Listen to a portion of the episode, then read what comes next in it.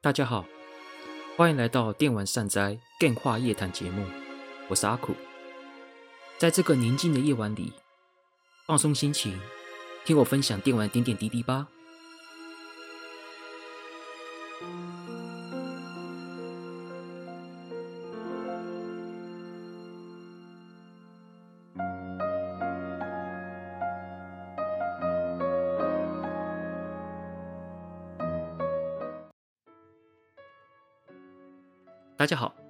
欢迎来到阿苦的电话夜谈节目，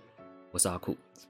今天想要跟大家聊的主题呢，则是充满老玩家情怀的任天堂直面会。来聊聊任天堂直面会里面出现的 IP 复刻的老游戏。那进入主题之前呢，先聊一下近况吧。总之呢，好久不见了，在过年这段期间，当然。就是休息之外呢，也会开始把一些老旧游戏、一些之前没有玩完的游戏开始补，然后也玩了一些新作品，包含了我之前欠了很久的《破晓传奇》也终于打完了。虽然没有打算做 Podcast，但是应该会在我的粉丝专页里面讲一下他的心得吧。对，整体的评价我觉得是不错的，当然也有一些嗯自己可能不是很喜欢的点。那不会，我不会多讲啦，可能之后会在粉专写文章的时候再讲这些东西。然后呢，我也接触了一些游戏，包含了一款叫做《变成大人也不要忘记》这一款类似独立游戏规模的小游戏。这个没意外，我应该会做一集 Podcast 来讲这一款充满怀旧风格，然后用积木的方式来展现出一个。昭和时代的一个世界观的一个作品，然后也有一些很感人的故事，或是一些这些故事带给我的一些什么样的意涵或感觉，这些可能之后有机会做 Podcast 来聊聊这款游戏。然后我也有玩了一款叫做《夏目那个泡沫冬景》这一款作品，不过这款作品与其说是游戏，比较像是看用看的，因为游戏里面并没有所谓的选项，你就看故事而已。只说，只是说他的演出手法，以及对于静态之间的那些移动啊，对画框的里面的设计啊，在演出面来说，算是以文字冒险、以文字游戏，就是文字电子小说方面的表现来说，算是比较生动的。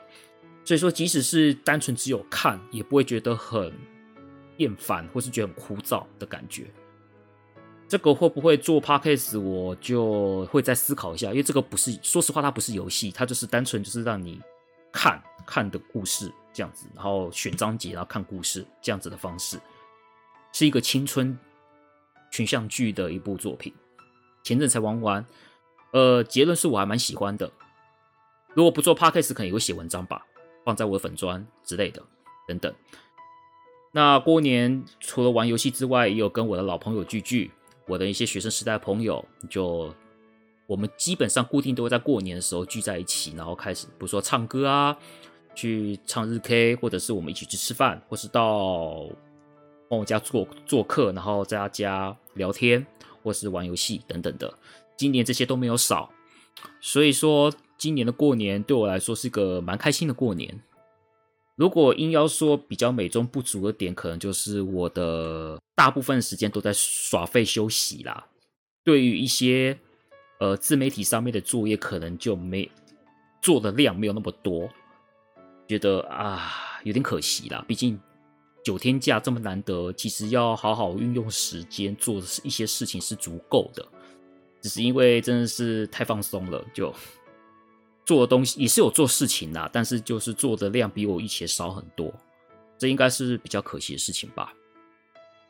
好，这就是我的近况分享。好，那接下来我们先讲一下这次主题的为什么要讲这次主题的一些前言哦。说实话，我也想跟听众，我也不讳言跟听众说，这个主题是我临时做的。我原本预计要在二月的最后一周才会做新的节目。然后题目大概也想好了，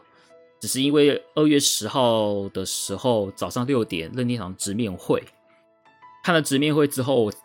实在是太兴奋了，兴奋到我觉得想要讲一集节目来跟大家讲这次直面会的一些东西，最主要的原因呢，还是当然新游戏《异度神剑三》、呃，《风花雪月无双》，又或者是《马里奥足球》、《漆弹大作战》的一些新消息，或者是卡比之星的新消息等等的，当然都很棒。但这次直面会能够让我如此兴奋的点，就是这次直面会有很多老 IP 的游戏出现的重置跟复刻的消息。所以说，身为一个老玩家，关注在老游戏领域的我来说，这绝对是一个很令人振奋的消息。而且很多都是史克尔艾尼克斯的作品，占比较多数。对于一个老玩家来说，看到这个直面会一定是高兴，这没有什么问题。但是也相对的，比较年轻的一些玩家可能会对这些老 IP 游戏是很陌生的、不认识的。像我有在追一个 YouTuber，呃，我就不讲名字了。他在做他的任天堂直面会的那个现场影片的时候，他看到这些老 IP，其他都不认识，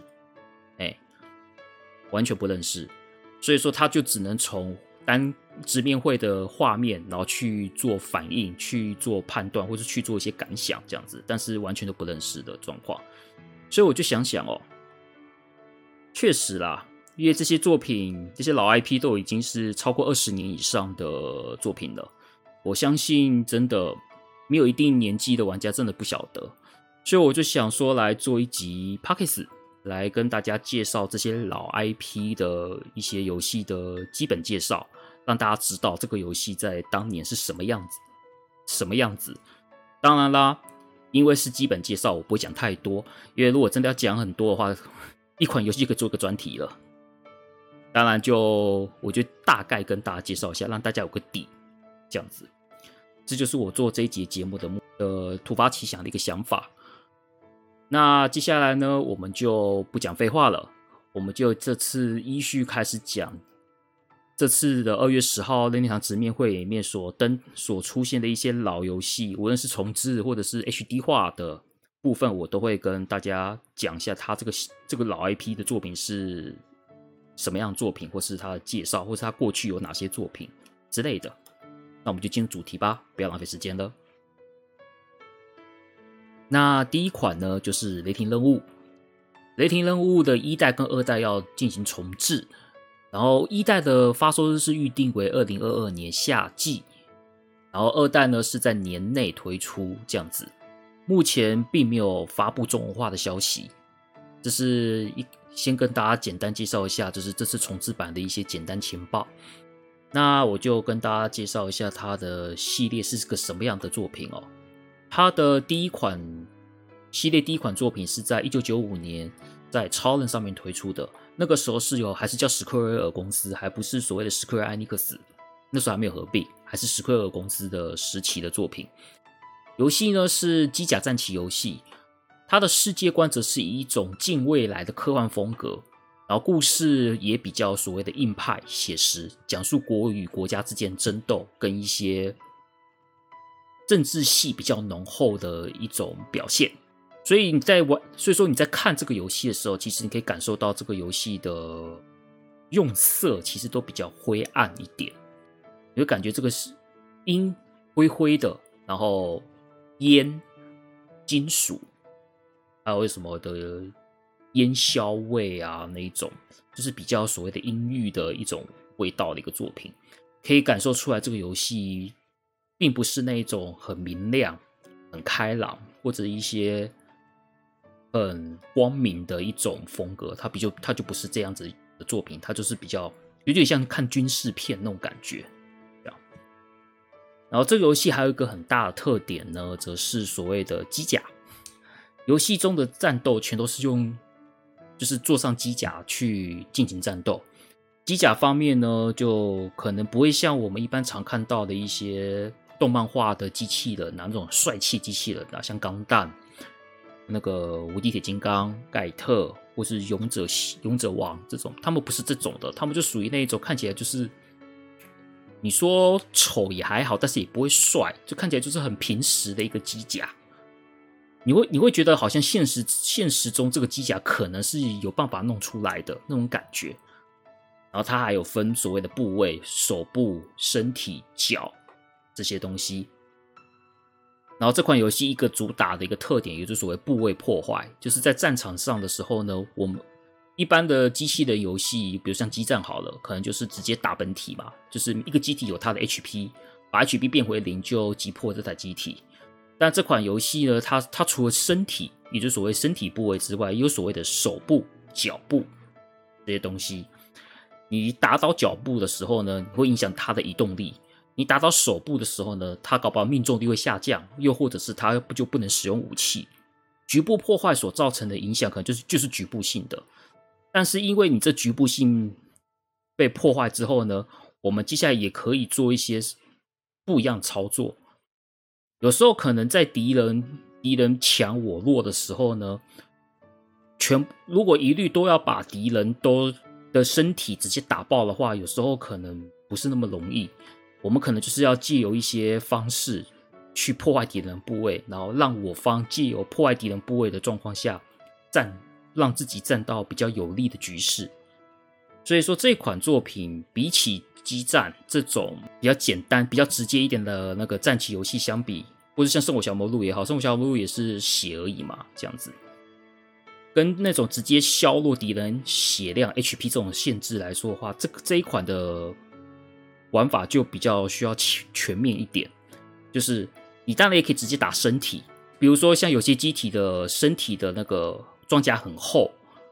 然后武装也很强的时候呢，你打身体，那你也会你也会遭到敌人的反击。这样子的话，有时候一来一往，我们我真的不会真的不会有所谓太大的优势。所以说，有可能就是先把敌借由一些方式把敌人的的手部武装破坏之后呢，他就不能反击了。我们再直接合力攻打他的身体装甲，再把他击破。也许这些是个比较好的方法之类的。所以他的思考面上面会比较需要全面一点。跟传统战棋游戏相比，它比较全面一点，所以说这个可以说是它这款系列一个很大一个特色哦。然后这款系列呢，本传呢一共出了五代，一到一代到一代到五代，五代好像是 PS 三吧，我记得没错是 PS 三。还有啊，其实一代也不是第一次重置了，这次的一代是算第三次重置了。第一次重置呢是在二零零三年在 PS 上面就重置过一次，出在 PS 上面。哎然后第二次重置呢，是在二零零七年也有出过 NDS 版，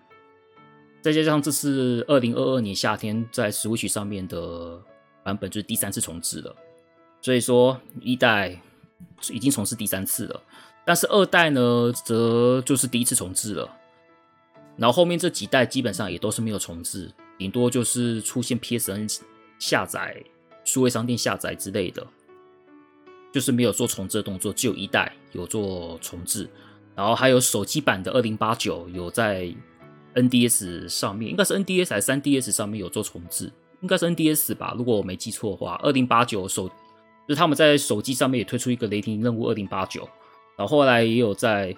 NDS 或还是 3DS 出了一个重置版，这样子。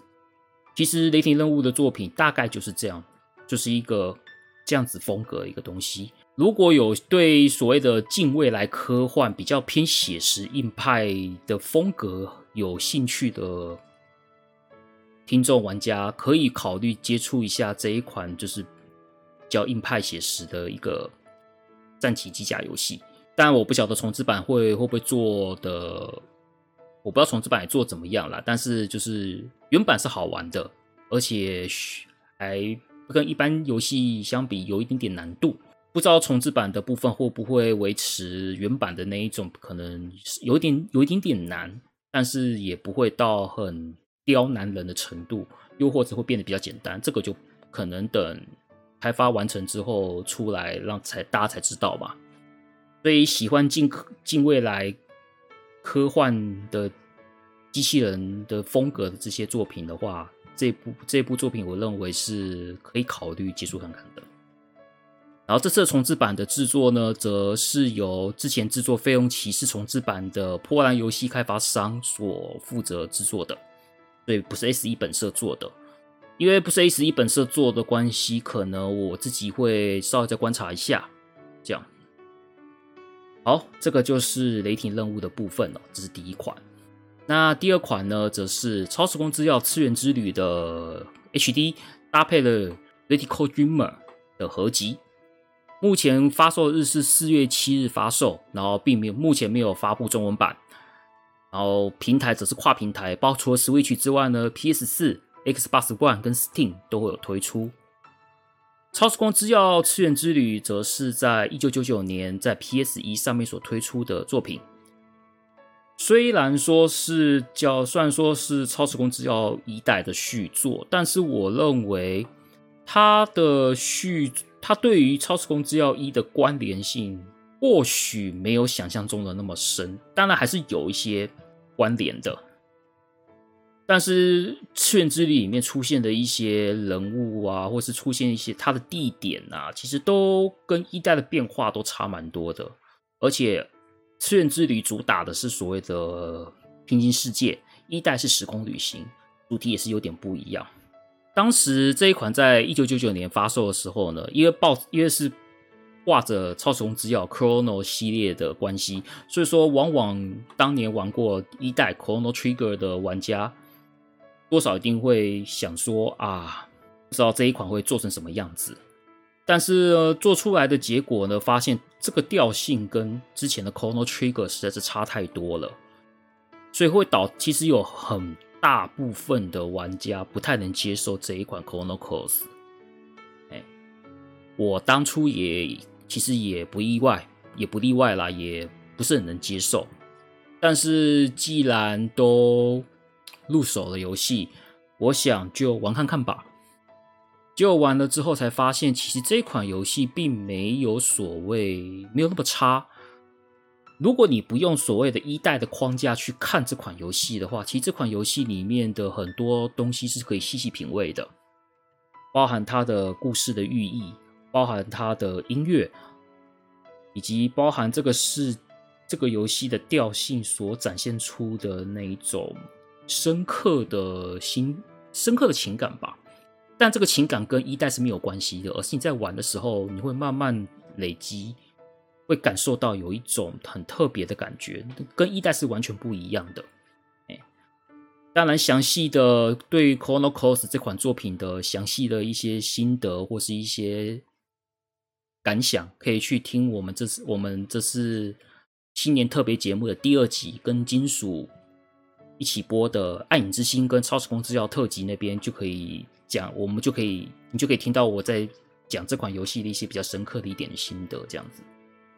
那这次的 HD 呢，可以说是第一次的出现翻新的动作，像 Chrono Trigger 的部分，也就是一代之前就已经有在 NDS 出过翻新，也有在 Steam。电脑、手机上面也出现了 HD 的翻新的部分，所以说《次元之旅》的翻新这次是第一次，所以说隔了是几年呐、终于借由 HD 化来让让这款游戏出现在大家眼前。但这次最重还有一个很特别的一点就是呢，它这次有收录了《Radical Dreamer》被盗走宝石的这一款电子小说作品。这一款《Radical Dreamer》这款作品呢，则是超时空之钥，它跟次元之旅的关系，其实我不是很确定。因为《Radical Dreamer》里面出现的人物，其实还蛮多跟超时空之钥、次元之旅的人物是有做重叠的，有甚至有一些出有一些地点也是也有重叠的。但是到底这两个游戏的关联呢？我自己其实也不是很确定，也有可能就是《Radical Dreamer》这款作品里面，它是可能是超时空之钥次元之旅的一个原案吧。然后可能做出来之后呢，发现可能就借由这个《Radical Dreamer》里面的一些人物角色跟地点做一点修改，就变成次元之旅，也许是这样子吧。那我讲那么多《Radical Dreamer》这款作品，你会觉得这是什么东西？呃，这个是在当年超任卫星下载限定的游戏。超任当时有一个叫卫星下载系统，这个东西就日本限定啊，台湾不会有的。所以说会有一些游戏借由这个方式去下载到主机上面的游戏，数量不多。《Radical Dreamer》则是这款卫星下载游戏其中一个作品，所以它很稀有，非常稀有。台湾要玩到。撇开模拟器，近乎不可能。目前台湾如果撇开这个版本要玩到的话，其实有中国有中国的玩家有把这款的有弄到这款游戏的档案，然后还做汉化，然后留发布在那个网络上面。这个是唯一能够玩到这个游戏的方式。所以说，你撇开模拟器化是玩绝对玩不到的，所以它异常的珍贵，非常珍贵。所以说，他这次能够把《Lyrical Dreamer》跟《次元之旅》包在一起，讲白一点啦，它就是合法玩到《Lyrical Dreamer》的唯一的门路了。因为现在微信下载系统，任天堂那边早就已经没有在做这个服务了，所以说不可能再用原原来的方法去买到原本原来的版本了。所以说，喜欢《超时空之钥次元之旅》的爱好者，我觉得应该可以考虑去。玩一下《Lyrical Dreamer》这一款电子小说的一个作品，这样，《Lyrical Dreamer》我个人没有玩过啦，但是我看过了一些游戏画面，它就是一个电子小说，然后它有选项，选择不同的选项呢，它就可以进入到不同的结局，然后结局好像有六七种吧，我不是很确定，但是就是有多个结局这样子，你既有你的选项，然后去走不同的路线。如果有机会能够玩的话，或许可以抓到一些跟次元之旅有什么样的关联吧。这一点就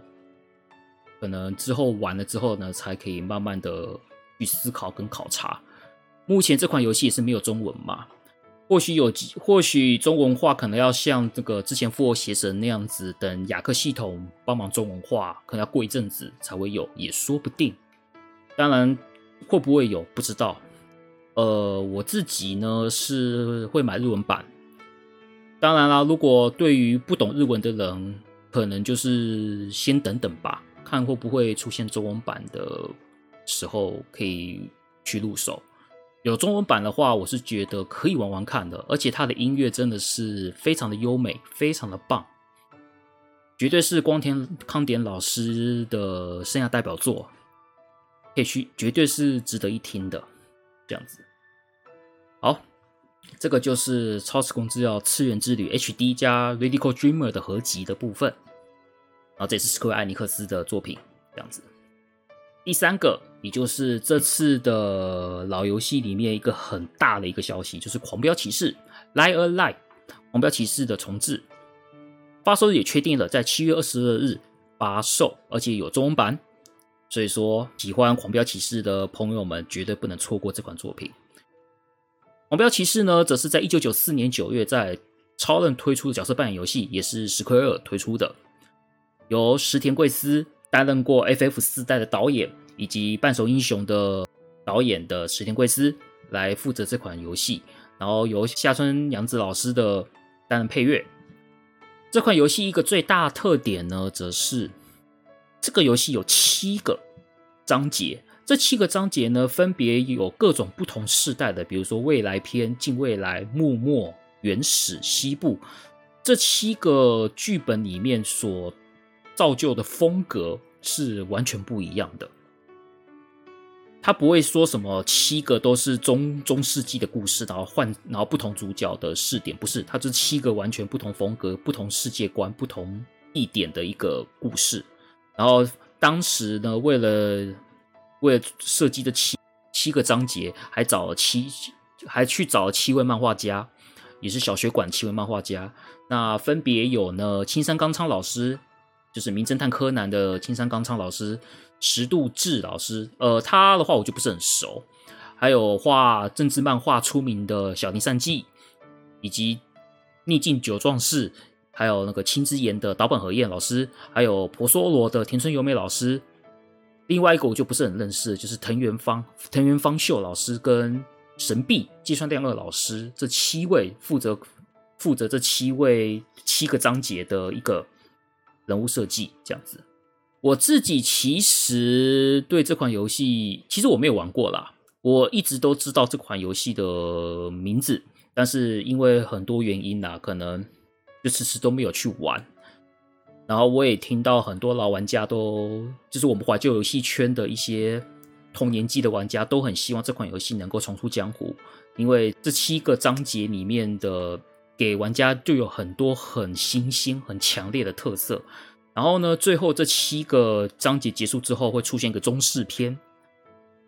然后中世篇呢，就会引发出这个系列最有名的一段故事。呃，我我在想要不要讲，但是毕竟它要重置了，而且七月就要发售了，我就不会特别讲这中式篇的那一段发生什么事情。但是呢，在中式篇的时候呢，这款游戏出现一个非常大的翻转。然后这个翻转呢，我就不跟大家说，请自己去体会。这个翻转的走向呢，让玩家可以说是完全无法预料、无法预料的一个反转。但是你冷静下来看到这件事情的走向，其实你是可以理解这个翻转为什么会出现的那样子的缘由跟逻辑，你是可以，你是可以了解的。只是我们在当时看到的时候，你就会觉得怎么会发生这样子的事情？那个震撼度，我认为，那是如果你那时候在超人时期就有玩的时候，我相信那个震撼度是非常大的。而且以那个时候对于 RPG 的故事调性来说，《狂飙其实》在中世篇所引发的一个故事效应，是让玩家有一个很大的 影响力，然后也可以让玩家有一个很意想不到的那种一种效果。当然，这个效果跟这个故事的翻转的方式，对于现在来说，是不是同样有这样子的感受？这个可能就是要等推出之后呢，让新玩家去玩的时候，看能不能体会出我们当年遇到中式片的那个翻转的那个感受，能不能一就是能不能一起感同身受那个感觉？这个可能就是请到时候发售时候去玩才晓得了。听起来很吊胃口，是不是？啊，没办法。我也很想讲啦，但我还是决定说，这个翻转的那个剧情，请玩家到时候去玩，好好的体会，会比较好啦。比起我在这边讲爆梗了。当然啦，如果你等不及了，你想你想早点知道，你可以直接就去玩原版，也可以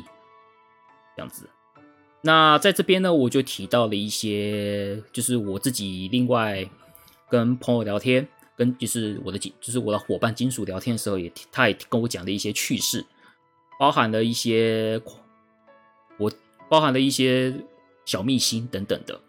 第一个呢，就是这款游戏《狂飙骑士》这款游戏呢，是夏春阳子老师所负责配乐的。这其实是夏春阳子老师来到史克威尔的第一个担任负责配乐的作品。他之前是在卡普空。担任那个作曲家，这是后来来到史克威尔他所担任第一部作品。这也是我也觉得，哎，真的哦，完全没有注意到这件事情，这样子。所以这也算是一个小彩蛋吗？应该说小小的一个小资小趣事、小资讯呐。这样，第二个呢，就是一个比较有趣的一个小故事喽。当年《狂飙骑士》的配音啊，在卡就是卡加时代的配音，其实不是所谓的对话，而是。而是那一种像什么拳脚声音啊、呵哈那种声音啊，对。然后呢，当年功夫功夫片里面的主角的那个拳脚就是呵哈的那种吆喝声，则是找光田康典来配音的。所以说，光田老师在这次《狂飙骑士》要做重制的时候呢，还在被开玩笑说要不要找他回去配啊？呵 呵这个事情。当然不止，那时候光田康典老师也是史克尔公司里边的员工。其实也不止光田康典老师。当时所有，啊，应该说《狂飙骑士》里面所有角色的一些声音的人物声音的一些演出，全都是史克尔公司内的员工负责的。只是光田老光田康典老师当时当时负责就是功夫片的主角的部分。这样，呃，当然啦，这次的《狂飙骑士》的《黄标骑士》这次就是重制的话，就一定会有语音嘛，所以说声优也重新找好了。也公布在那个 S1 的发布的预预告影片上面，也公布了一些就是角色声优都已经公布了。然后呢，担任中世篇主角的中村优一先生，他在直面会过后呢，就马上在推特 PO 了他下定了限定版的消息，这样子。所以老玩家的行动力真是恐怖啊！当然，我们也很期待中村优一先生在中世篇主角的表现，因为中世篇主角他就是一个这款游戏一个很关键的一个重要角色。中村优一在这个角色可以说是非常吃重，所以说我们可以期待他到时候的表演。还有一点就是呢，这次的重制版呢的人物的部分呢，不再是由这七位漫画家所沿用七七位漫画家的风格，而是用史克尔自己内部的画画师深岛直树，然后来负责重绘。我看一下哈，对，没错，是由深岛直树来负责这次新版的所有七位篇章主角的人物设定了，这样子。其实当初我还蛮意外这款会重置的，因为当时毕竟用七位漫画家嘛，虽然都小水管的，所以我那时候那时候有传出说移植困难的点是，就是重置困难的点是七位漫画家，就是漫画家的版权问题，也可能当初也被传说说被传出说是要重置跟移植很难的一个原因之一。不过呢，看样子史克尔艾尼克斯这次已经克服了这个问题，所以说这款作品也是可以顺利问世。然后石石田贵司也有在网络上面，就是网络媒体那边访谈也提过说，这款作品其实在二零一九年就已经开始制作了，所以说也是制作了一段时间呐，然后也保密的很彻底。虽然说大概在一两年前。狂飙其实也是有举办所谓的周年纪念活动，但是那个时候也只是讲讲访谈跟跟音乐会的表演而已，也没有讲说这款游戏要重置。所以说那个时候的纪念活动其实也有一点点失望啦，因为毕竟单单纯听访谈跟音乐会，然后不讲游戏要出移植或者是新作或者是重置的话，就少了点什么，那个力道有点弱。结果发现，其实那个时候已经在做了，只是没有讲而已。不过，总之呢，能够重置这款当初是被誉为经典的作品，也是值得期待。我虽然没有玩，然后也是单纯只是知道这个游戏的一些基本架构，这样子，我也很期待到时候推出的时候，它可以带来，它给我，它可以带来给我一些什么样的乐趣，什么样的那种。体悟、体会等等的。第四款呢，则是《风之少年》一二合集。然后 Switch 的部分有公布发售日是七月七日，然后有中文版。当然啦，它也有跨平台，包含了 PS 四、PS 五，然后 Xbox One 跟 Xbox Series 跟 Steam 等等平台都有出。只是说 Switch 的部分是有讲发售日，后面的版本呢是还没有公布发售日的方式。风之少年的话是 Namco 时代，现在叫 Bandai Namco，以前还没会合并的时候叫 Namco，在一九九七年十二月在 PS 推出的动作游戏，然后它的收录的版本呢，则是二零零那个一二合集的版本呢，其实有点特别。这次的一代的部分呢，则是收录两千零八年十一月在 Wii 上面推出的重制版，然后二代呢，则是原版的 PS 版这样子。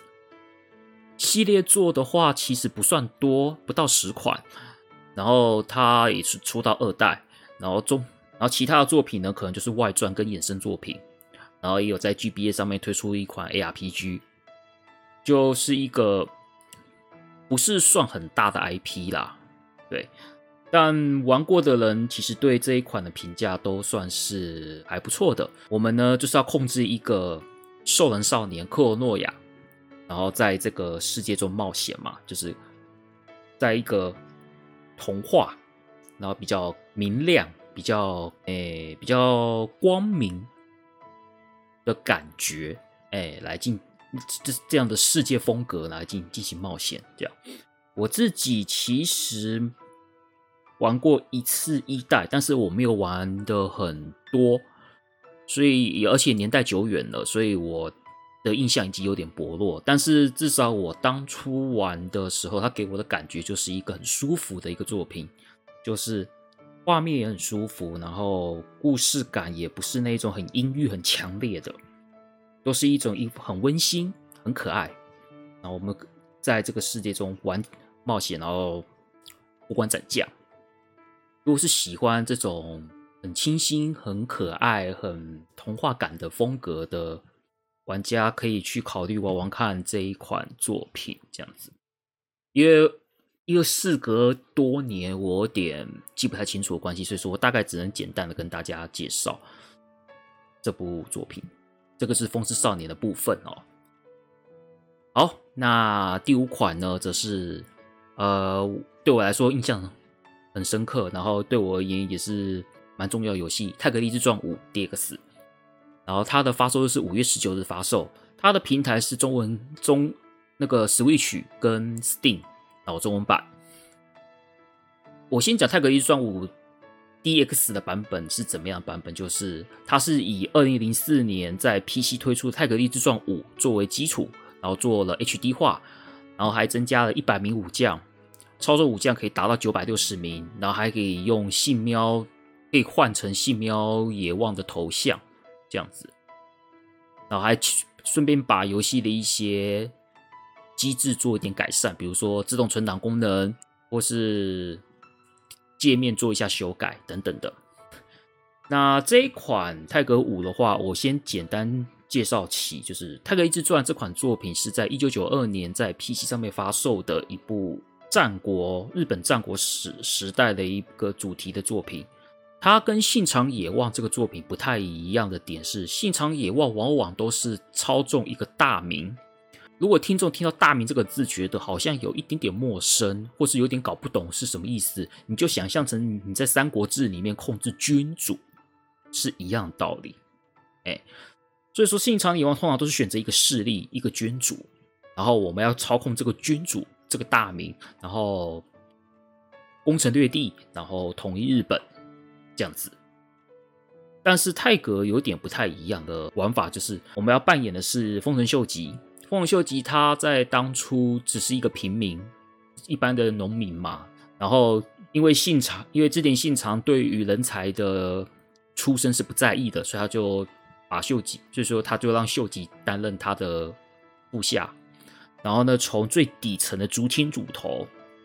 竹青主头，然后慢慢做做做做做做到一城主，做到城主，然后再成为日本霸主，这样子的一个主题的一个游戏。所以说他的那个玩法的差别是，他是控制丰臣秀吉这个人，哎，这个人，然后你可以在控制这个人的。玩家在扮演这个丰臣秀吉这个角色的时候，你可以经历了所谓的最低层的关阶，然后信长会派给你一些任务，然后你就慢慢的去使命必达嘛，就是主君交代的任务你就开始做，然后累积功勋值这样子，然后功随着功勋值上升，你的官位呢也会慢慢的上升，可以到了四大将、家老之类的，然后等到你可以当上了。一定当上一定的功勋度了之后，大概是家老层级的时候呢，你就有一定的几率，然后信长会给你当城主这样子。他可以当城主之后呢，就看你是想要帮信长打天下，又还是想要谋反之类的，就看玩家去做决定。泰格是一个很自由的游戏，真的，一代的部分可能就不会那么自由。但是可能到二三四代的时候呢，就越放越开，越放越开。就是你不见得一定要跟着信长，比如说我们以丰臣秀吉为例好了，一般来说就是跟着信长这样慢慢的爬上来嘛，提升官位什么的。然后到了后面几代呢，就是你可以跟信长说我不干了，我要去当我要去别的大名当部下，可以，是可以的。然后又或者是说啊，我不想我不想当武士了，就是你跟信长说我不想当武士了，然后。然后跟辞辞掉之后呢，当浪人，然后你也打算不当武士去做别的职业，也可以。所以说，自由度其实非常高的。你你控制这个角色，你就等于在控制这个角色的人生。然后五代呢，就是这个系列的金字塔做最完善的一代，包含了它除了可以当武士路线，就是我们刚刚讲丰臣秀吉最基本的当官，然后成为一城之主，然后。最后帮助君主统一天下，这是武士的路线。但如果你造反了，你去把信，你反而当城主之后造反，然后自己成为一个大名的时候呢，你就会变成君主，就会变成大名这个身份。然后除此之外的，你也可以去当武士，比如说像柳生十兵卫那一种剑豪，你也可以去当海贼，你也可以去当忍者，你也可以去当商人。很多很多，这就是太合五的魅力，你知道吗？他给你了很多条人生的路线，然后你扮演这个角色。当然，你这个角色一开始也有他自己本人的预设职业，但是你也可能就是照你喜欢的方式去过他属于自己的人生。我可以不当武士，我要去当剑豪，或者是我是剑豪，但我不想当剑豪，我想要去当武士，这些都是可以的。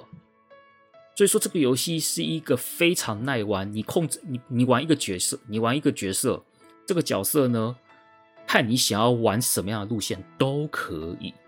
所以说，这个游戏会变，就是如此的丰富，如此的具有变化性。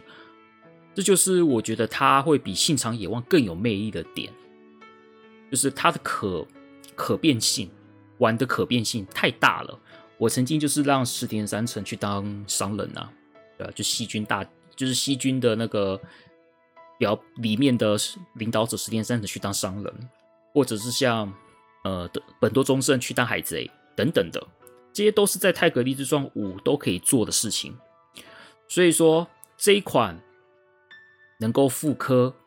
到现在的主机上，我认为是非常棒的事情。而且这一款绝对耐玩，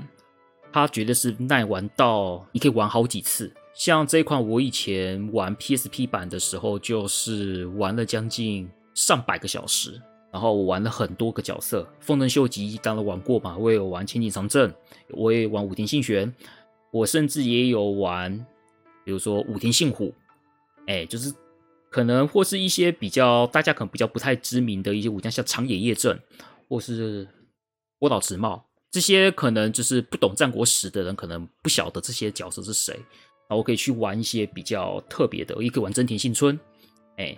然后真田幸村跑去当商人之类的，就很自由，就很自由。所以，如果你是一个喜欢日本战国时代故事的听众玩家们，绝对不能错过。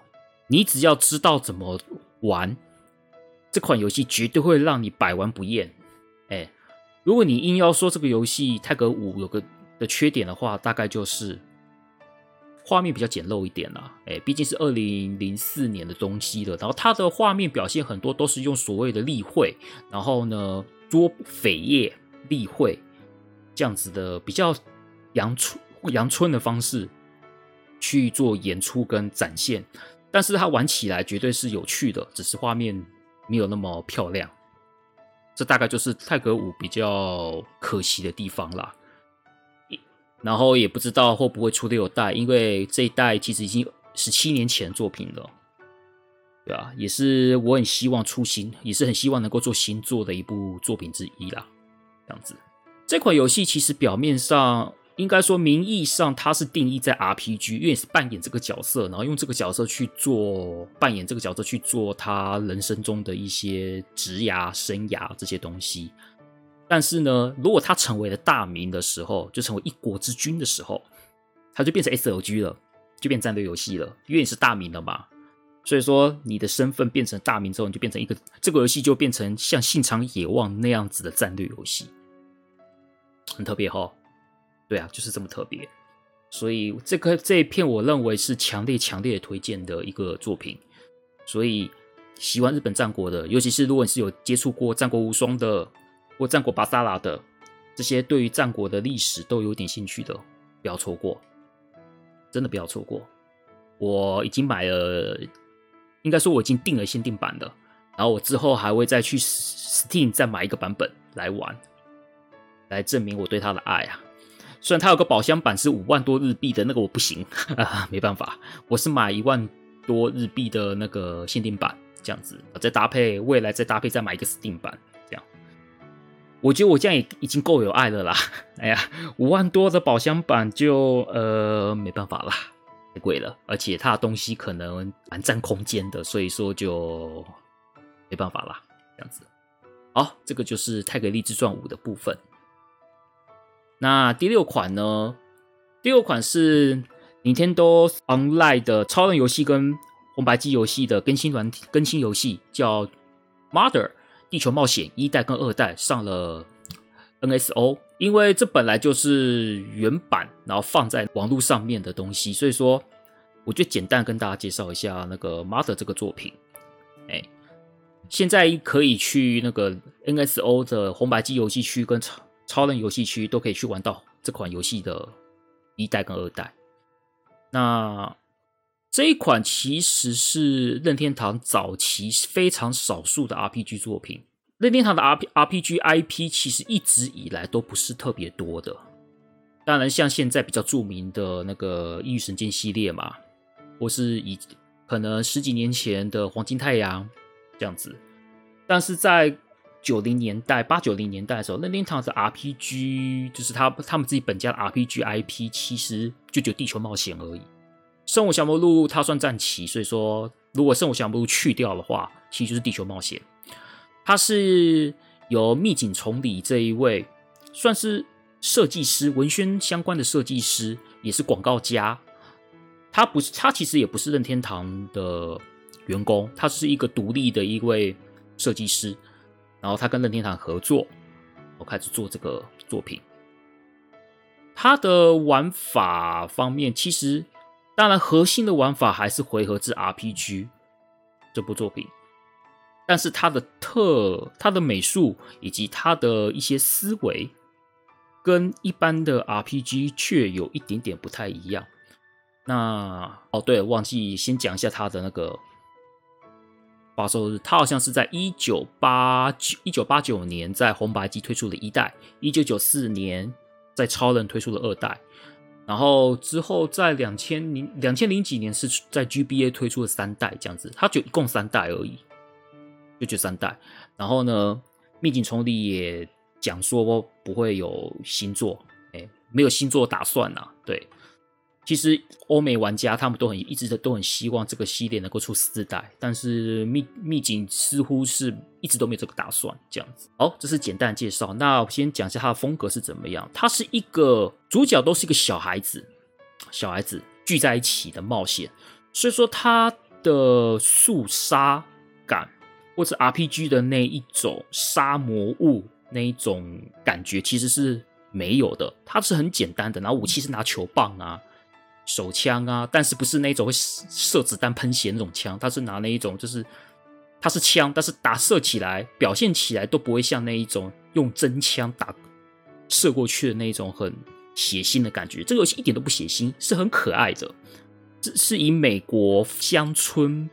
背景的味道。然后我们就在这个乡村中冒冒险，然后遇到敌人呢也很逗趣，像外星人、有车子，也有人类。有一些什么很奇怪的生物，有些有机器人，但他们打倒敌人的时候嘛，我们一般 RPG 来说的话，打倒敌人叫做倒した，我们打倒敌人或消灭了敌人，这样子，就是我们在打倒敌人的时候都会出现这一段嘛。如果是以以前 RPG 那个风格，但是他打倒敌人呢，比较像是呃外星人击退外星人了，车子停下来了，然后打倒人类的时候，人类清就是那个人清醒了。然后机打倒机器人，机器就停止了，停止运作了。它会避免掉这一种杀害、打倒、把人家打倒在地上的那一种字眼，都是用一种比较温和、温和，然后没有那么直接的那一种表现出啊打倒敌人的那个感觉。然后游戏中又是很日常，比如说有什么的。提款机是脚踏车，就是风格风格表现都是有点贴近现实现实社会的那一种冒险，然后可能在日常中带有一点不思议，有一点神秘的要素，但是又不会是那一种很恐怖的，啊、呃、啊，很严重的。当然有一还是有严重，还是有一种很大的桥段，但是有可能跟一些其他奇幻 RPG 或者是科幻 RPG 不会有那一种很重的表现。哎，所以玩起来是一个蛮轻松可爱的一个作品，然后它的表现也是也比较特别。如果有兴趣的玩家或是听众，可以去，当然啦。要玩也是有点门槛呐，因为它是出，它是上架在那个 MSO 上面，其实它就是原版上架，它也没有所谓的中文化这东西，而且它的问题点就是它的台词都是用假名居多，它很少用汉字，这一点如果是对于日文程度不够高的玩家来说，会是一个蛮辛苦的负担啦。对，我自己也是，我自己有玩过玩玩一代，但是一代就真的是玩完几乎都假名，所以我在读的时候都是那一种很慢慢看，慢慢看，蛮辛苦的。但玩完之后呢，也觉得就是虽然故事不是很懂，有点可惜啊，但是玩起来的感觉是有趣的。里面游戏机制，像这个游戏最有趣的机制就是那个钱要去提款机领钱呐、对啊，它不是打倒敌人你就可以拿到钱，它是那一种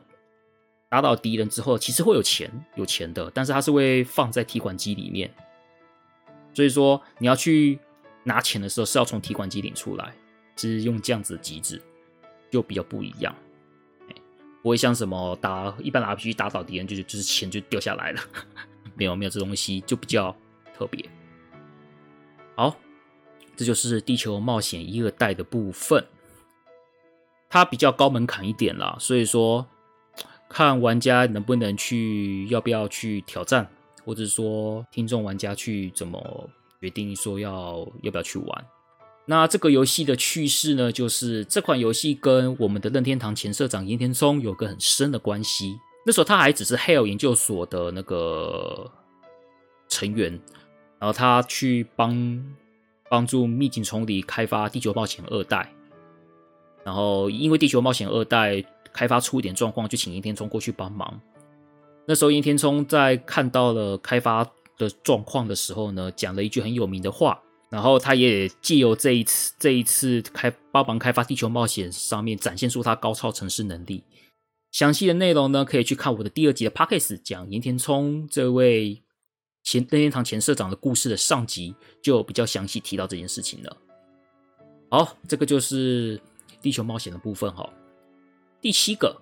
GBA 大战一二一二一加二重置，在四月八日发售，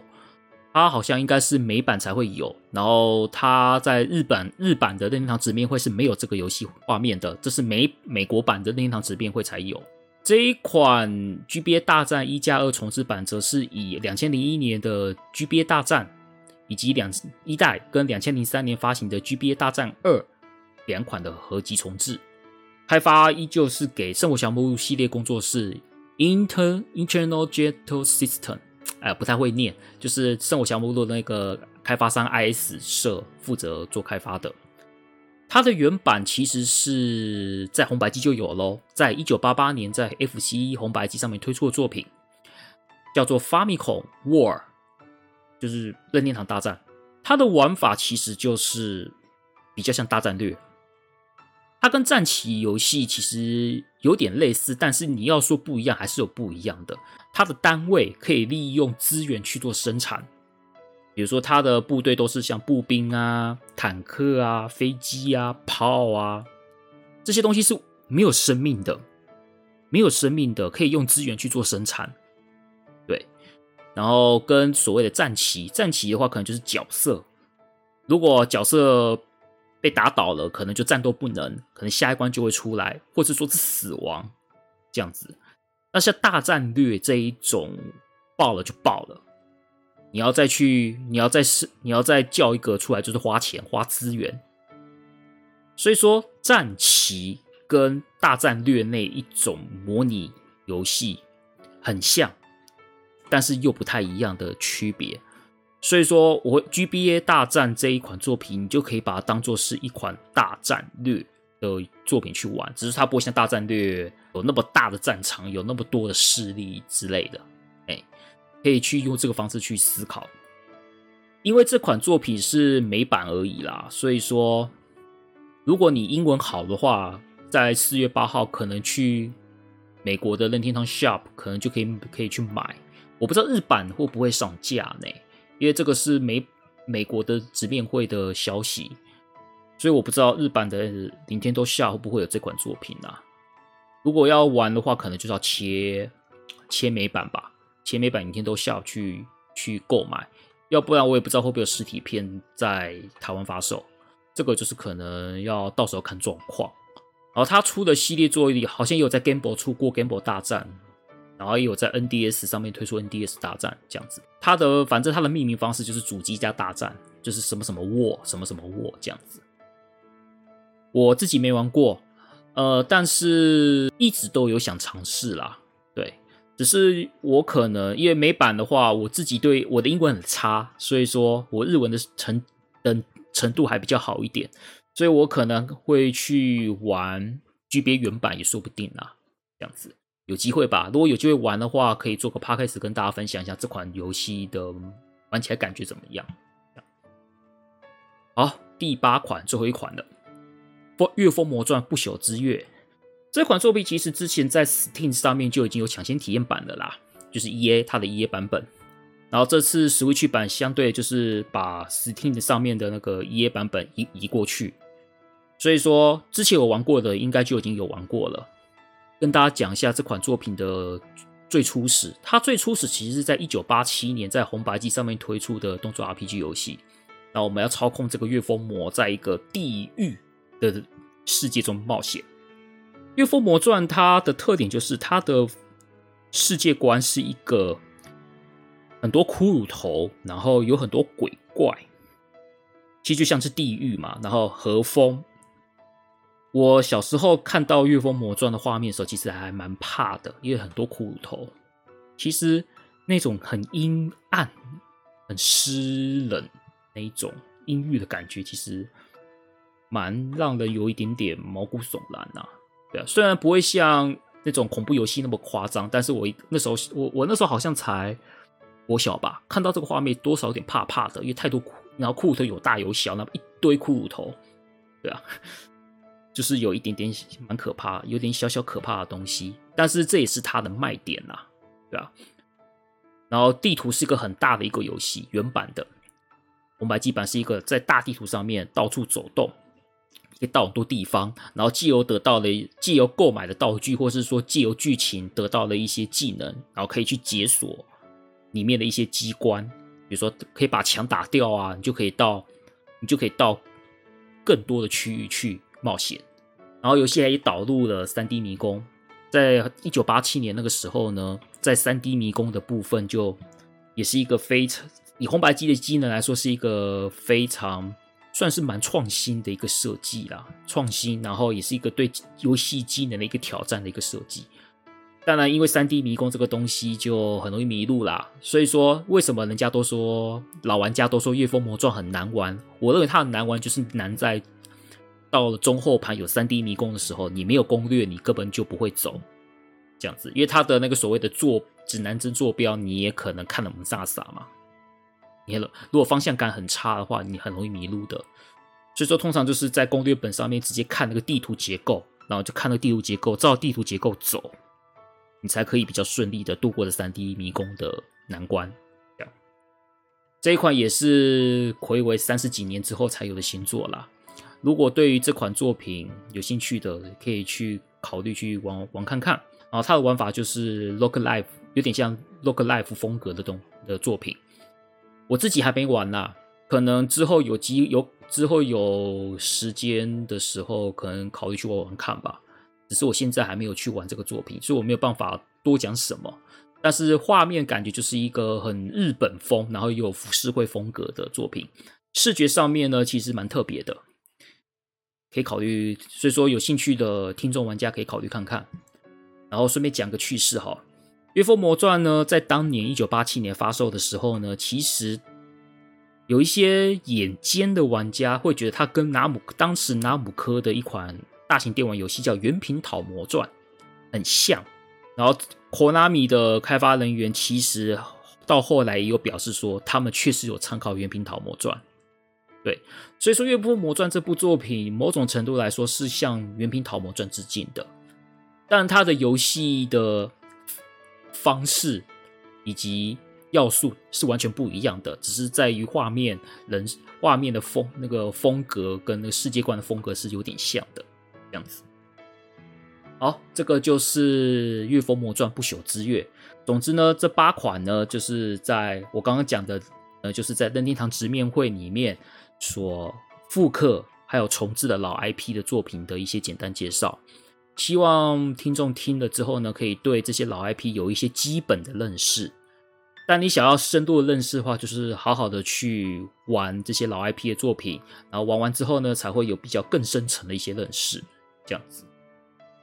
那这次我还另外提了一个跟任天堂直面会无关的一个消息哈，就是刚好在任天堂直面会那一天，史克尔艾尼克斯也公布了 FF 六像素重置版的发售日，在二月二十四日，这也是那个史克尔艾尼克斯的 FF 一到六代的像素重置计划的最后一款了。FF 六呢，则是在一九九四年，就是 Final Fantasy 六代，在一九九四年在超任所推出的 RPG 作品。这款当年也是被誉为是像素 RPG 的金字塔，它可以把当年超人所有的机能发挥的非常棒的一个作品。我简单说一下故事，就是故事是一个魔导少女蒂娜开始，然后中间遇到各种不同角色，艾德、艾德加，呃，马修。凯因等等的，有时候呢也会切换到伙伴故事的视点，比如说像魔列车，就是马修凯因的部分，蒂娜没有参与，好像吧？我记得蒂娜没有参与魔列车的部分，就是一个类似群像剧的概念。然后到了后半段之后呢，则是由塞利斯帝国女将军塞利斯一个人去找回伙伴，找回失散的伙伴，然后最后去打大魔王的故事。然后后半段呢，就变成有点像开放世界的一款作品，就是。没有所谓的很明显的主线，因为收伙伴的顺序呢，其实都是蛮自由的。只要交通工具有到，你的顺序基本上都可以随你排。然后你要不要全部把伙伴找回来，也不见得是一定要的。你也可以就找个几位回来，就去打大魔王，是可以的。所以说，在后半段的 FF6 是变得一个相对自由、相对开放世界的味道。无论是这这款作品，可以说是 IGN。当年在百大 RPG 里面呢，这一款是击败 FF 七的，它是 FF 系列排名第一名的作品。我认为也是实至名，我认为是一个实至名归的作品。虽然说它的影响力不如七代啦，因为七代会有那么高的人气，其实有它时代背景。当然，七代本身也是个好游戏，这一点也没话讲。对，只是说时代背景跟那个时候的状况加深了这款游戏的重要性。那 FF 六可能就少这个时代背景来加强它的重要性，这一点是蛮可惜的。总之呢，因为像素重置版计划里面有中文版，所以说呢，我希望喜欢 FF 的玩家，当然我这个老玩家是一定会买的。我也想好好的重新回味这个最优秀的 FF。然后新玩家呢，或是从期待以后才进入。FF 世界的新玩家可以来体会一下这一款，在当年是非常优秀的一个作品。总之就是值得推荐呐，可以去玩玩，而且不贵，现在已经可以预购了，三百多块吧，哎，然后到时候就可以时间到就可以赶快下载来玩。而我自己呢，就是打算在二十四号那一天去买来玩，期待啊，很期待。这因为我自己像素像素重置版的版本呢，我我三代以后我都买了，三代、四代、五代我买，然后六代买了，基本上应该这个像素重置版的部分就是这样子了。一二代我应该就不会买，一二代我玩过别的版本，我觉得这样就好了。这样，那总之呢，虽然说是跟本次的主题比较没有关系，但是我觉得也是值得跟大家提的一个新闻。好，那接下来我们就跟大家讲一下结尾啦。总之呢，这次的节目大致上就先这样子了。呃，希望可以借由这次的 podcast 跟让大家知道这些老 IP 的一些基本资讯。当然啦，我明白大部分的玩家都想要玩新游戏嘛，都想要知道新游戏的一些消息、新的代数、新的原创作品这些东西。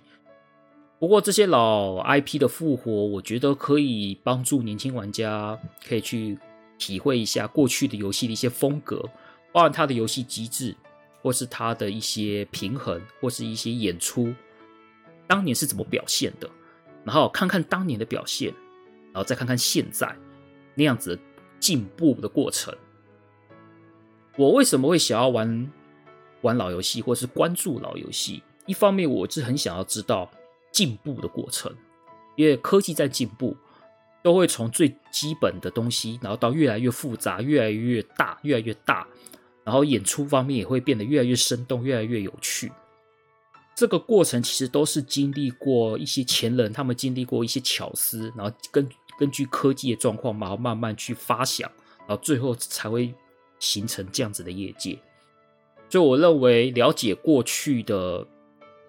演出方式，然后去再再看看现在，研究那样子的变化，我认为是一个蛮有趣的事情。这也是我一直都在做的工作。然后我也会努力的去发掘一些当初可能不是那么知名，但是虽然是好游戏，但不是那么知名，然后就被大家遗忘掉了的一些作品。我希望能够借由我的力量，把这些作品找出来，然后分享给大家。这些东西，这些作品，不见得都不好，只是因为没有那么高知名度。我会觉得一这些作品如果被遗忘了，蛮可惜的。所以说，这些也是我一直都在做的事情。像像之前《雷莎初级》，对，为了这款作品也做了一集 Podcast 跟大家介绍这一款作品，这样子，要不然没怎么人知道嘛，对不对？它也是个不错的游戏啊。这些都是我陆陆续续都在做。新游戏的部分，我当然也会期待。我很期待 XB 三那个《异度神剑三》，我也很期待。卡比之心我也很期待，也会出了我也会玩这样子。只是说在这方面，我的比重终究还是会把老游戏的部分放比较重一点。新游戏的部分就是不会不会不理啦，也不绝对不会不理的，就是比重可能就变成六四或者是六十五三十五这样子的比率去做分配。嗯，大致上就是这样子。呃，总之呢，感谢今天的收听哈。呃，因为这一集其实是临时嘛，我原本预计要在二月的最后一周上上第二十一集的节目，但是因为这是临时加的，然后因为是这个是类似新闻之类的内容，所以说我会跟特别节目第四集一起上架，同一周上架啦，同一周上架。所以说在二月的最后一周的那一次的节目，我就先暂停了。哎，因为因为这因为这个节目提前出嘛，提前出，所以这个部分就暂停。然后等到我的二十二集的节目，就是在三月初再开始上架。目前就打算就是这样子。那金属部分就看他自己有没有什么打算。这样，我自己目前就是这样子的打算。然后等到二十四集做完之后呢，我会休一阵子，大概休多久不晓得。哎，可能一定会比上次长了。上次我是休两周嘛，我就发现休两周根本不够，所以到时候我会再看看，因为要休息才有办法增加自己，就是借由这些休息时间去多看、多玩、多听一些电玩的东西，增加自己底蕴，然后再分享给大家，这也是很重要的。对，因为我毕竟不是以新闻为主的频道，所以说我没有办法，就是办法就是讲。都只讲新闻这样子，我会尽可能会以我尽可能做出来节目都是跟时间点无关的，就是晚点听都不会影响到整个内容的影响这样子。因为新闻这个东西，如果你过了，可能你过了半年之后再听跟新闻相关的集数，就可能就影响力就不会那么大。好，那我就不废话了，那也很感谢大家收听哦。然后我自己有弄一个 Link Tree，Link Tree。连接，如果对我有，如果想要私底下对我有什么样的意见回馈，我会上传我的 Link Tree，Link Tree 里面有我的所有的包含了粉丝专业连接，应该说粉丝专业连接，还有电玩善哉的连接，信给我的连接都有，听众可以利用 Link Tree，之后之后我会放在资讯栏，当然我有勾说要写所谓的名字。当然的名字，如果你不想写你的匿名，你就写个，你就打个匿名，然后寄给我就也可以，大概就这样子啦。这集就到这边啦，